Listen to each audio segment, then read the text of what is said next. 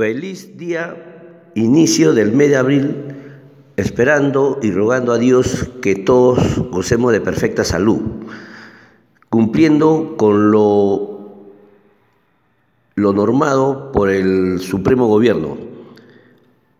También darles un fuerte abrazo a todos mis queridos hermanos que ante la adversidad nos dan las fuerzas y el coraje que necesitamos para hacerle frente a la situación.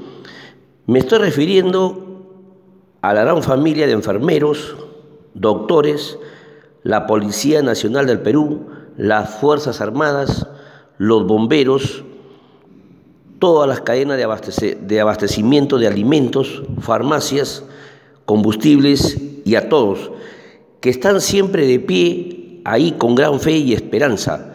Para ellos les desde estas tribunas un fuerte abrazo y mi reconocimiento y respeto. Bueno, seguidamente quiero hacerles un comentario sobre en relación a los señores congresistas de la República del Perú. Como nosotros sabemos por las razones ya conocidas de esta pandemia, de esta, de esta tribuna te estamos pidiendo humildemente que cese de sus funciones inmediatamente por las razones que les voy a explicar, que ninguno de ellos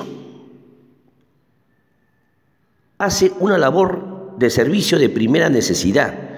Muy por el contrario, son una carga para el Estado. No ayudan en nada, más bien están entorpeciendo algunas funciones. Tampoco no son producto de primera necesidad, ni producen nada yo les recomiendo, les suplico que por dignidad dejen de percibir sus sueldos, sus salarios, hasta que pase esta crisis, señores. Si no aportan nada, no hay ninguna solución de qué están ganando, de qué están percibiendo. Por favor, señores, un poco, un poco más de dignidad, un poco de respeto para todos nosotros los ciudadanos peruanos.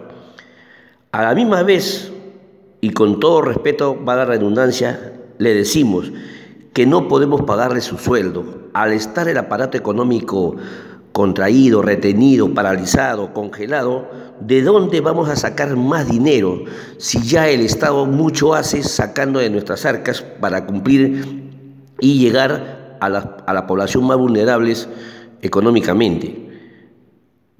Basta ya de los gastos de representación, basta ya de sus pagos a sus asesores, sus escoltas, sus carros con chofer, mamamía, etcétera, etcétera. De esta manera, señores congresistas, con mucho humildad le digo que estarían haciendo algo bueno por el Perú. Así que reflexionen y hagan también un poco de patria en estos días. Finalmente, ya manera de, de concluir mi comentario, sobre todo económico, que es lo que más en el día a día nos tiene preocupado.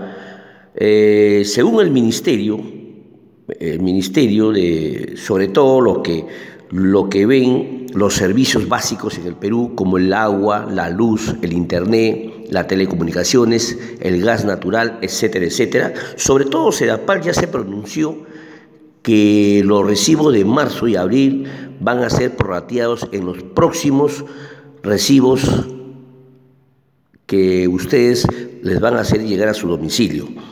Lo que sí, hasta en estos momentos, al cierre de este, de este, de este informativo, no tenemos nada claro de la luz, la telefonía, ni aquellos, ni aquellos que están considerados como frente, digamos, como frente de apoyo y desarrollo en la telecomunicación, ¿no?